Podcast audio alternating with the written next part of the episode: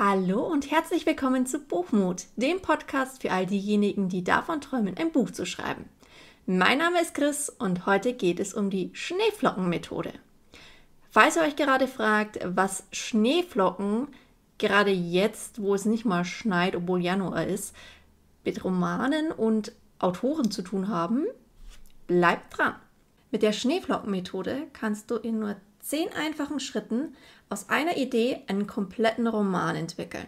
Erfunden wurde die Schneeflockenmethode vom US-amerikanischen Physiker Randy Ingemanson. Und zwar hat er, wie er die Schneeflockenmethode entwickelt hat, die gleiche Methode beim Schreiben eines Buches angewandt, die er sonst für das Schreiben von Software benutzt hat. Den Namen hat sie wegen der besonderen Struktur von Schneeflocken erhalten. Und zwar stell dir mal deine Grundidee als Dreieck vor. Und bei der Schneeflockenmethode wird diese Grundstruktur, dieses Dreieck, immer weiterentwickelt. Und zwar kannst du dir vorstellen, dass bei jedem Schritt einfach an jede Seite nochmal ein Mini-Dreieck drankommt. Und je weiter du kommst, desto mehr Dreiecke musst du hinzufügen bei jedem Schritt.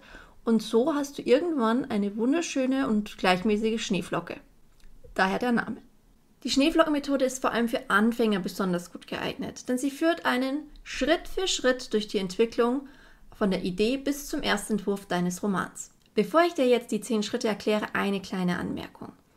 Während dieser zehn Schritte kann es durchaus vorkommen, dass du das Gefühl hast, hm, irgendwas passt nicht und du nochmal zwei, drei Schritte vielleicht zurückspringen musst und da eine Änderung vornehmen musst. Wenn dir das passiert, Rede dir bitte nicht ein, dass das jetzt deine Schuld ist, dass du es nicht kannst. Hab keine Selbstzweifel, mach dich nicht nieder.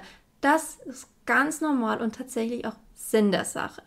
Ich habe diese Methode selber schon mal ausprobiert und bin damit eigentlich ganz gut gefahren. Ja, und ich kann sie deswegen auch nur empfehlen. Ich bin halt nur selber leider mehr Penzer als Plotter. Also im Grunde genommen mag ich einfach Plotten nicht und deswegen ähm, benutze ich sie jetzt nicht mehr. Aber wie gesagt, für Anfänger ist sie total gut geeignet und deswegen legen wir jetzt los. Im ersten Schritt fasst du mal deine Grundidee in einem einzigen Satz zusammen.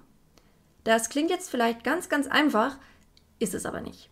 Wer schon mal sich an einem Pitch versucht hat, für ein Exposé zum Beispiel, weiß das natürlich. Lass dir deswegen auch ruhig Zeit.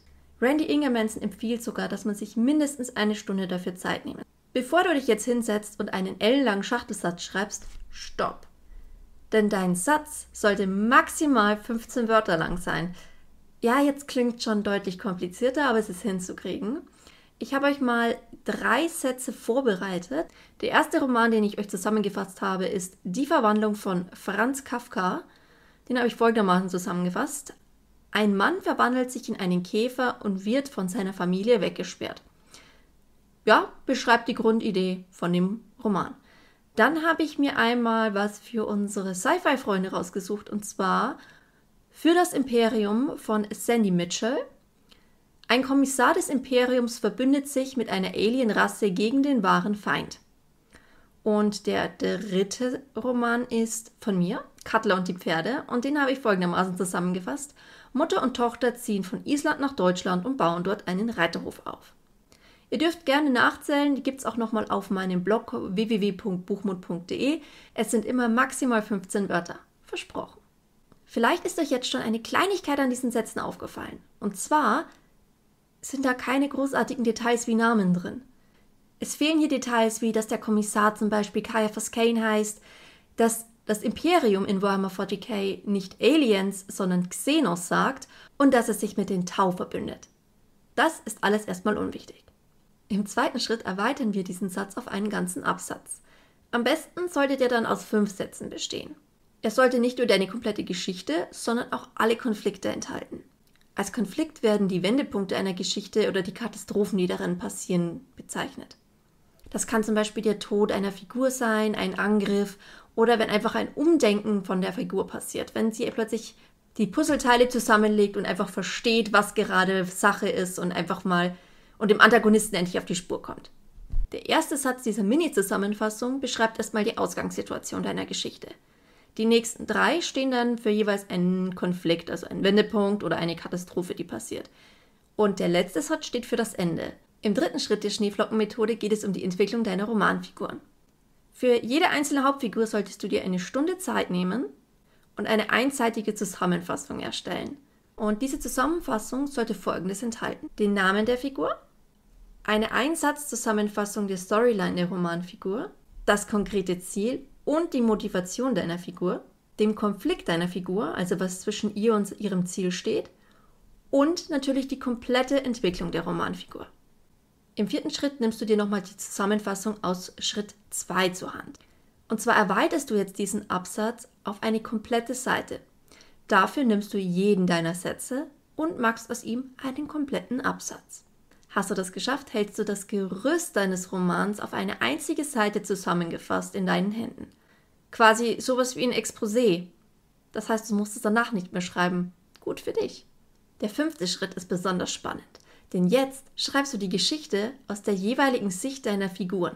Jetzt musst du dich nicht mehr nur auf die Hauptfiguren beschränken, sondern darfst auch die Nebenfiguren mal auftreten lassen. Das heißt, für die Hauptfiguren darfst du ungefähr eine Seite schreiben, für die Nebenfiguren etwa eine halbe. Im sechsten Schritt wenden wir uns wieder dem Plot zu. Und zwar haben wir im Moment ja einen Grundgerüst mit fünf Absätzen auf einer Seite. Wir nehmen uns jetzt diese fünf Absätze und erweitern sie ein weiteres Mal, und zwar bis auf eine Seite. Das heißt, am Schluss haben wir fünf Seiten deines Romans. Gerade an diesem Punkt passiert es ganz schnell, dass du feststellst, dass irgendwas nicht ganz schlüssig ist und du nochmal ein paar Schritte zurückspringen musst. Also nochmal meine Erinnerung, es ist vollkommen okay und ist auch so gewollt. Das heißt nur, dass sich deine Geschichte und deine Figuren weiterentwickeln und dass du das Beste aus deiner Idee rausholen wirst. Im siebten Schritt geht es um die Beschreibung deiner Figuren. Damit deine Figuren am Ende lebendig wirken, brauchst du Details, die sich möglichst nicht im Laufe des Romans einfach mal so ändern, weil du was übersehen hast oder vergessen hast. Deswegen legen wir nun ein Figurendatenblatt an. Darin sollten solche Standardsachen drinstehen wie der vollständige Name, das Geburtsdatum und so weiter. Aber natürlich auch die Sachen, die wir schon ein paar Schritte zuvor hatten, also Ziel, Motivation, den Konflikt der Figur, und natürlich auch wieder die Entwicklung der Geschichte. Dadurch, dass du jetzt ein bisschen tiefer auch in deiner Geschichte drin bist, fällt dir vielleicht noch ein bisschen mehr ein, wie die Entwicklung wirklich ist und wie sie genauer vonstatten geht. Dazu darfst du jetzt endlich auch mal das Aussehen deiner Figuren beschreiben. Und ein weiterer wichtiger Punkt ist, du darfst die Biografie deiner Figuren hinzufügen. Das heißt, du darfst genau festlegen jetzt, wo kommt deine Figur her, wo ist sie geboren, welchen Schulabschluss hat sie, hat sie überhaupt einen Schulabschluss, ist sie vielleicht noch zu jung für einen Schulabschluss? Das alles darfst du jetzt runterschreiben. Weiter geht's mit dem achten Schritt der Schneeflockenmethode. Falls du dich schon immer mal gefragt hast, für was man diese Tabellenkalkulationsprogramme wirklich braucht, dann ist jetzt der Moment gekommen, an dem du das erfährst. Denn der achte Schritt hat nichts mit einem Schreib- oder Textverarbeitungsprogramm zu tun, so seltsam das auch klingen mag, wenn wir hier gerade eigentlich vom Buchschreiben sprechen. Für den nächsten Schritt brauchen wir nämlich eine Tabelle. Und ja, ja, ich weiß, man kann auch in Programmen wie Word eine Tabelle anlegen. Aber erstens würde ich Word niemanden für nichts empfehlen. Ich mag Word nicht. Und zweitens, ich glaube, bei einer Tabelle mit 100 Zeilen wird das bei Word schnell unübersichtlich und es ist vor allem nicht dafür gemacht worden. Ich bitte euch. Ich meine, ich kann auch mit, äh, mit einem Traktor äh, von hier, nach, von Bayern aus nach Berlin fahren. Funktioniert. Ob es eine gute Idee ist, wenn ich auch mit dem Zug fahren könnte und dann schneller dort bin und nicht den ganzen Verkehr überall aufhalte, ist ja mal dahingestellt, ne? Ich empfehle euch dafür übrigens ganz klar Google-Tabellen. Das ist komplett kostenlos. Ihr müsst nichts installieren am Computer, ihr könnt es im Browser nutzen. Und was für mich so ein kleines Highlight ist, ihr könnt euch die App auch runterladen aufs Handy. Ja, ich habe gerade gesagt, ihr müsst nichts installieren, aber wenn ihr es am Handy nutzen wollt, dann bitte die App am besten.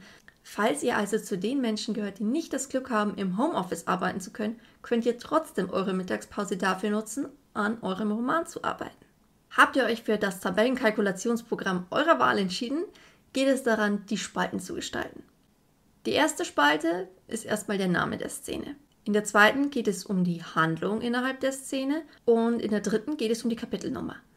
Falls ihr euren Roman nicht nur aus der Sicht von einer einzigen Hauptfigur schreibt, bitte fügt auch noch eine Spalte mit der Sichtweise hinzu.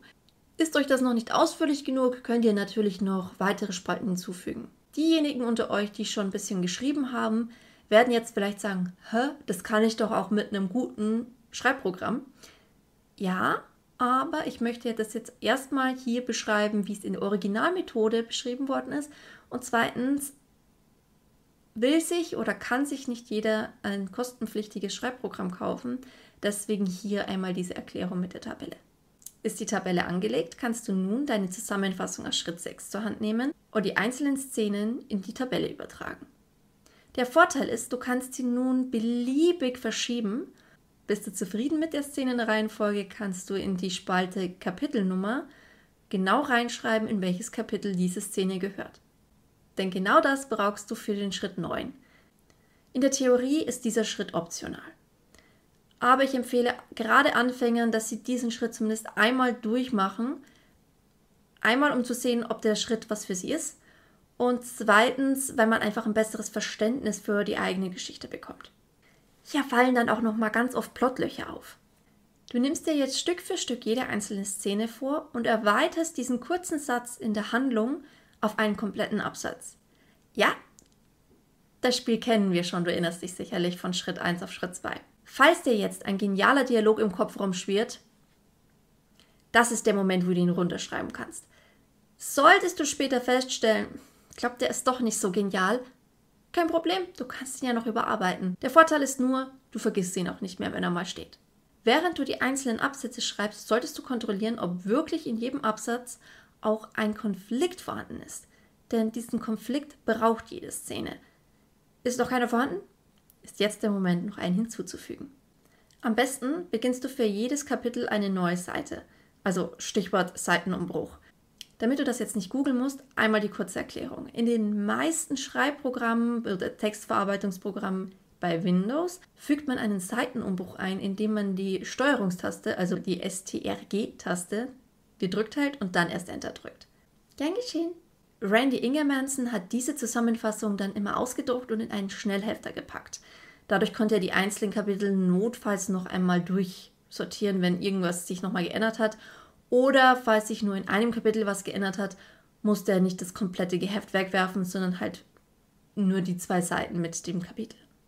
Und schon sind wir beim letzten Schritt angekommen. Schritt 10. Schreib deinen Roman. Nun bist du bereit, die Rohfassung deines Romans zu schreiben. Leg dir, bevor du damit anfängst, alles bereit, was du brauchst. Also die Liste mit allen Szenen, die Charakterbögen, die Ausformulierung der Szenen, mindestens eine Flasche Wasser und optional Snacks und ein Heißgetränk deiner Wahl. Ich empfehle euch immer Snacks beim Schreiben zu haben. Wirklich. Ihr müsst nur danach die Tastatur sauber machen. Du wirst bestimmt schnell merken, dass durch deine genaue Vorarbeit diese Geschichte einfach nur so aus deinen Fingern fließen wird. Die Denkprozesse sind ja schließlich alle abgeschlossen, die Inhalte stehen fest und die Geschichte müsste jetzt in sich stimmig sein. Das heißt, du kannst dich jetzt ganz dem Schreiben und diesem kreativen Prozess dahinter widmen. Und dabei wünsche ich dir richtig viel Spaß, das ist der beste Schritt von diesen zehn. Sobald du deinen Erstentwurf geschrieben hast, ist der Zeitpunkt da, an dem du dich mal richtig für deinen Erfolg abfeiern kannst. Du hast ein komplettes Buch geschrieben, wenn du das geschafft hast. Aber, das muss ich leider sagen, es ist halt erst der Erstentwurf, beziehungsweise die Rohfassung, wie du auch immer du es nennen möchtest. Das heißt, nach dem Schreiben ist vor der Überarbeitung. Und ja, du musst es überarbeiten. Auch wenn du jetzt vielleicht denkst, ja, aber es habt doch jetzt schon so viel Vorarbeit gemacht. Doch, du musst es überarbeiten. Mehrfach. Das mag sich vielleicht ein bisschen anfühlen wie so ein Schlag in die Magengrube, weil man so viel Arbeit schon reingesteckt hat. Aber komm, du wirst doch wirklich das Beste aus deiner Geschichte rausholen, oder?